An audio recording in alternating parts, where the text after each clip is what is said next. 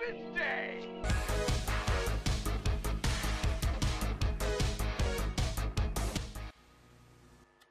Hallo ihr da draußen und herzlich willkommen bei Garbage Day, eurem Pflichttermin für So Bad It's Good Movies.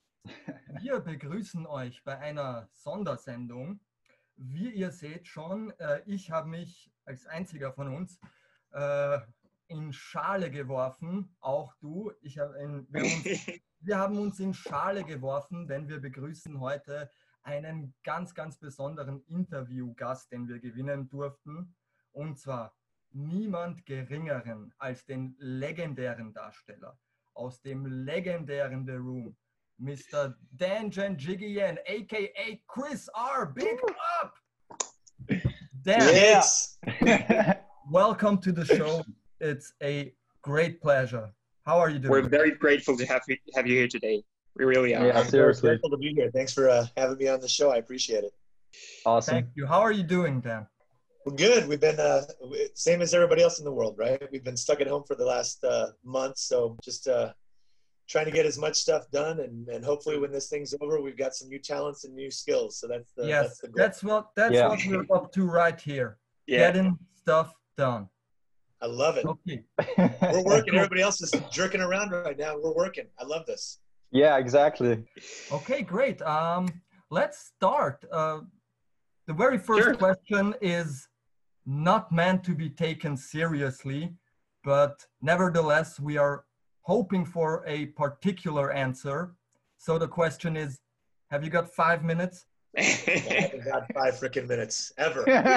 Never took that much time. You said it. That's Jackpot. nice. Jackpot. Okay, now for the serious questions. Chris? Sure.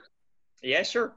Uh, first things first. How did you end up in this movie? I mean, uh, it's such a tiny part, but still such a memorable one. And in my opinion, at least, you probably gave the best performance in the entire movie. How did you get cast for this role, especially considering that you're not even a professional actor yourself? You know, it was uh, it, it was a funny story. My my roommate, uh, one of my best friends at the time, is a guy by the name of uh, uh, Dan Wells. He was uh, originally cast as Mark, and as you know from you know, Wow. I know you guys know the history of the movie. They they went over a lot of different people that played the roles, and you know, we went through several film crews. Well, when Danny uh, was first cast, and by the way, that's another Danny, right? We got we got three on this call right now. Common name. I know. Well, when Danny was first Yeah. cast, he was cast as Mark, and he filmed a bunch of the uh, the scenes already. And he said, "Hey, they're looking for a thug." And uh, I had just finished the uh, the Olympics for bobsledding, and so I was kind of Wow. a little bit bigger than I am now at the time. And so he uh, he said, "Come try out for this this thing, but I'm going to warn you, the guy that you're going to interview for is crazy." He said, "I just want to let you know." So he kind of gave me some some tips, and then uh, we went out there, and the rest is history. Oh yeah. Pretty- Sure is. So the next question would be coming off of this audition, what was the actual like experience on set?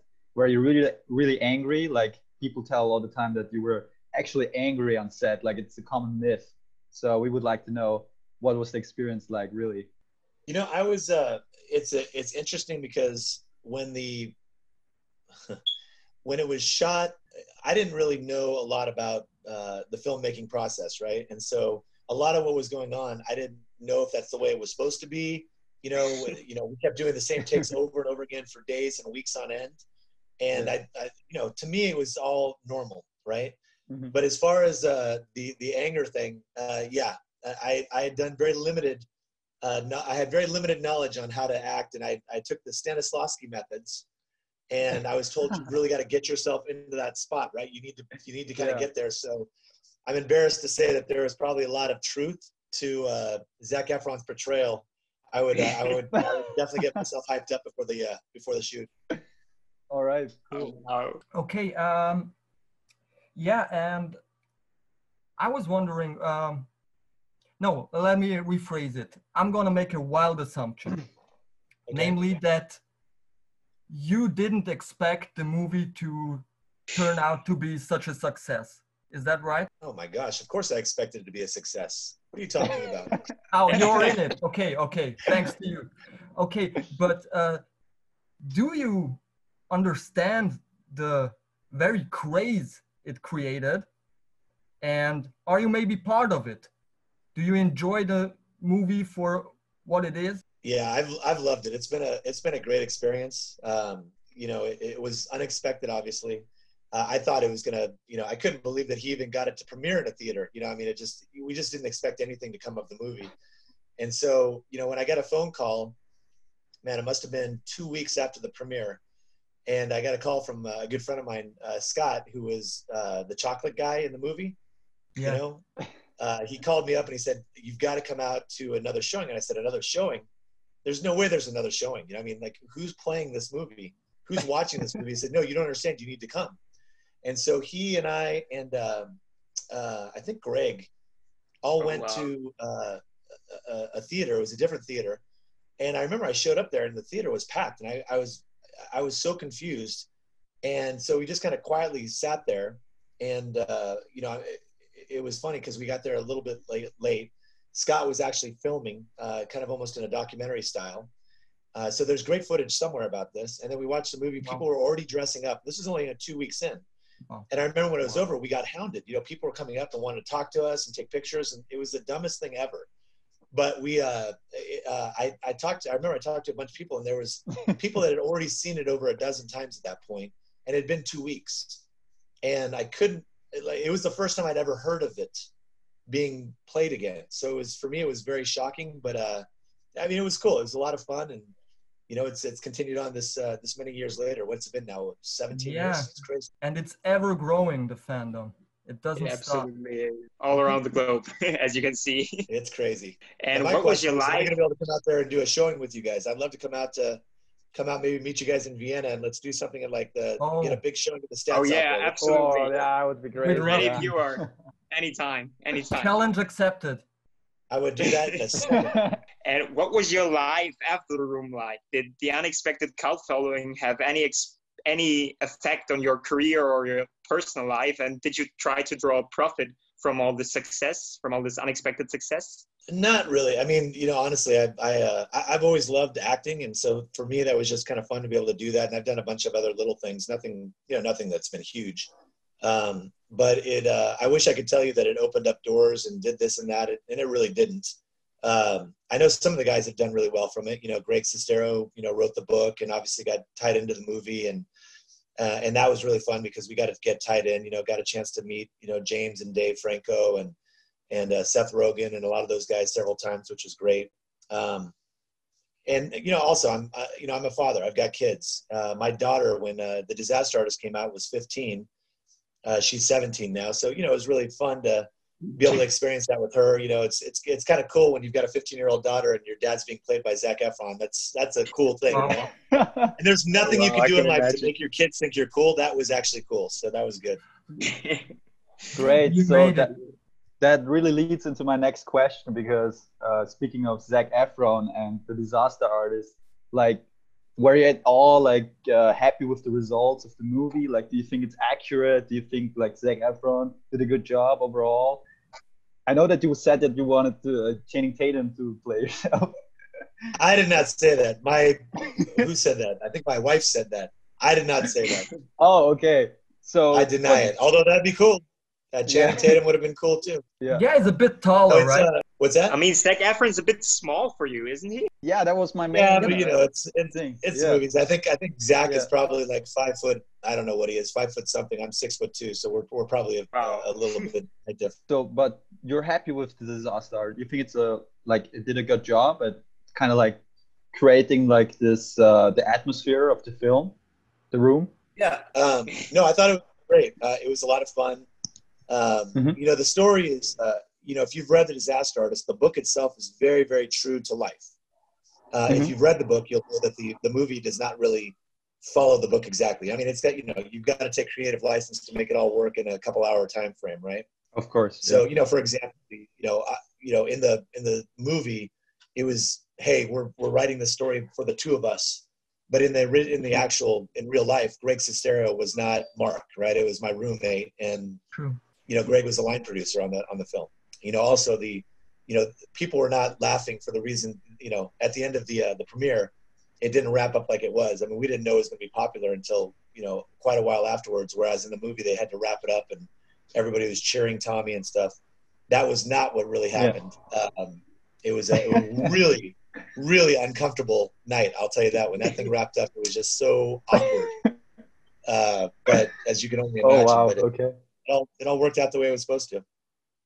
Great. But I thought the movie was excellent. Yeah. And uh, yeah, speaking Great. of the premiere and of of uh, Greg Sestero and the other cast members, um, maybe be before we talk about the man behind all this, um, how was your relationship with the other cast members, and are you maybe in, uh, still in contact with some of them?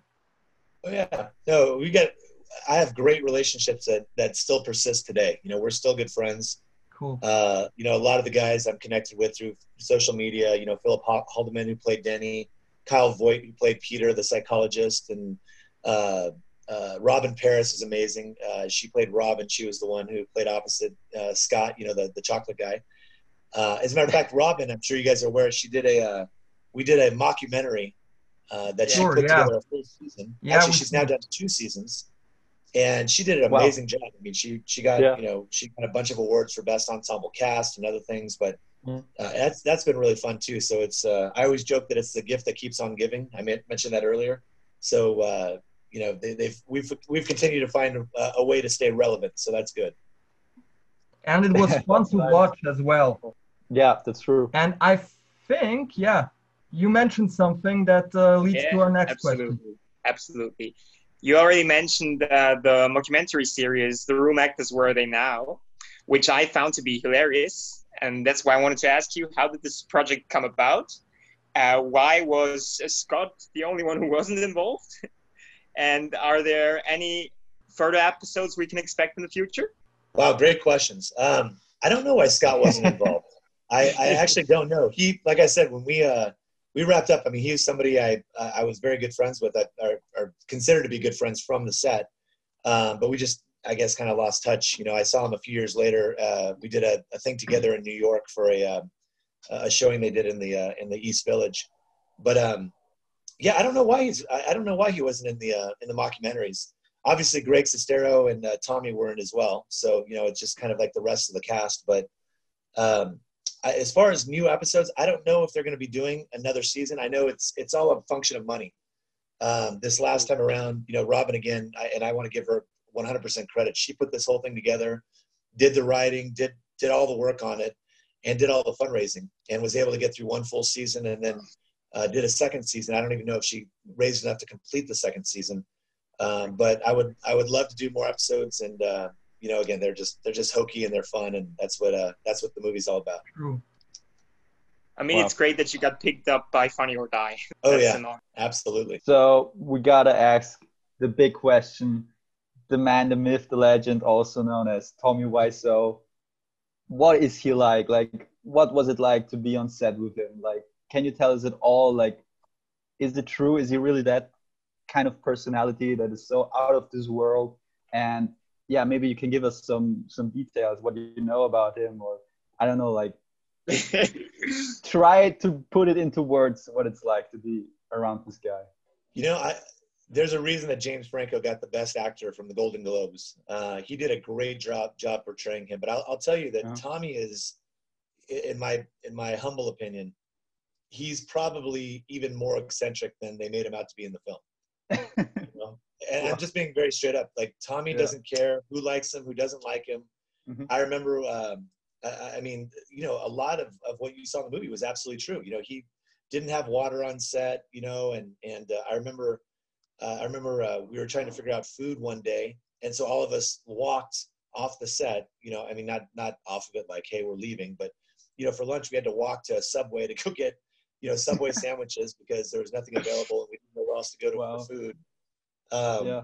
But it, it, was just a very, the whole thing was odd, but, uh, you know, just like I'm sitting here saying, I didn't really know what to expect. I don't think Tommy knew either. He just tried to figure it out as he went along and, and uh, he did what he thought was right. And he definitely commanded his presence. I mean, he had, it was just, the whole thing was insane. Now looking back and understanding, mm-hmm. uh, the whole thing was crazy. Uh, you know, I actually, the funny thing is for me, he filmed us for like two weeks doing this one, you know, as you mentioned, Daniel, it was a very, very short scene, right? mm-hmm. and then you jump ahead, and uh, I I was released finally to go home because that's apparently my only thing I was going to do. So I, I left and went back and went, got back to my normal life, and uh, I get a phone call from Greg weeks later saying, "Hey, you know, uh, Tommy wants you back, and you know he's too scared to call you." so he said, "I'm calling you." I said, "I said, why are you calling?" I was in a grocery store. I said, well, "I don't know. Why would he want me back? Like we we filmed that thing a million times." He goes, "No, you don't understand. He wants to film the same scene, not in an alleyway. He wants to film it on a roof." And I said, "A roof? Why would a drug dealer oh happen God. to run across Denny on a roof?" anyway, you know, part of the lore of the movie, right? Yeah, wow, that's crazy. Yeah. And are you still in contact with Tommy? Uh, I saw on the internet that you attended the premiere of The Disaster Artist, where there's a photo uh, circling around where you're standing next to him and Greg. Are you still in contact with him, or did you talk to him in the last couple of years? No, just uh, just not more not more than just saying hello. You know, I mean, uh, okay. I, I, haven't I haven't kept up with Tommy at all. Greg and I used to see each other a lot. Um, you know, uh, he he got really slammed uh, right around the time that the Disaster Artist came out, so I haven't really seen him too much since then. We we're both big 49ers fans, football fans, so we keep in touch through that every now and then. But uh, yeah, Tommy, I haven't really kept up with. I, I I couldn't tell you what's going on, and frankly, I'm I'm okay with that. Good to know.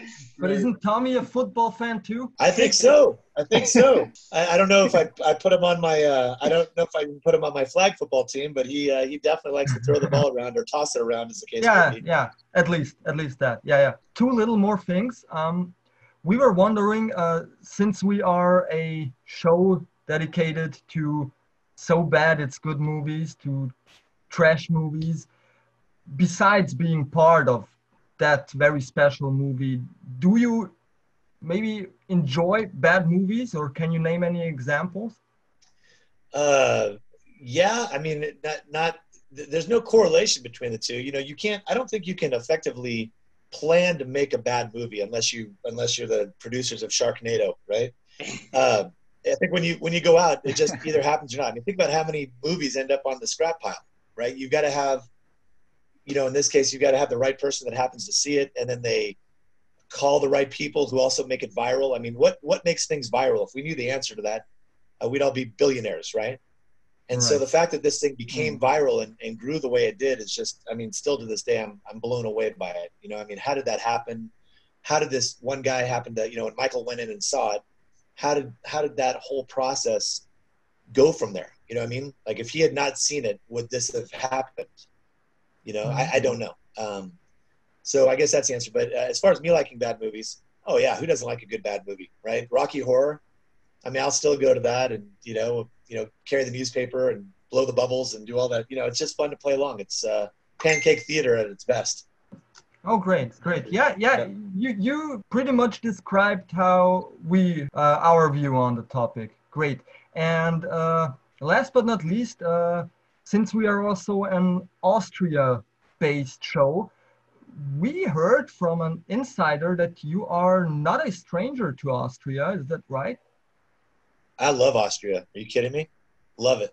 Really? how, how, how, how come? How come? How? I dated a girl from Austria for for a, a pretty substantial amount. I mean, it was serious enough that I flew her several times out to uh, to the states. You guys have the most beautiful women, the just the coolest area.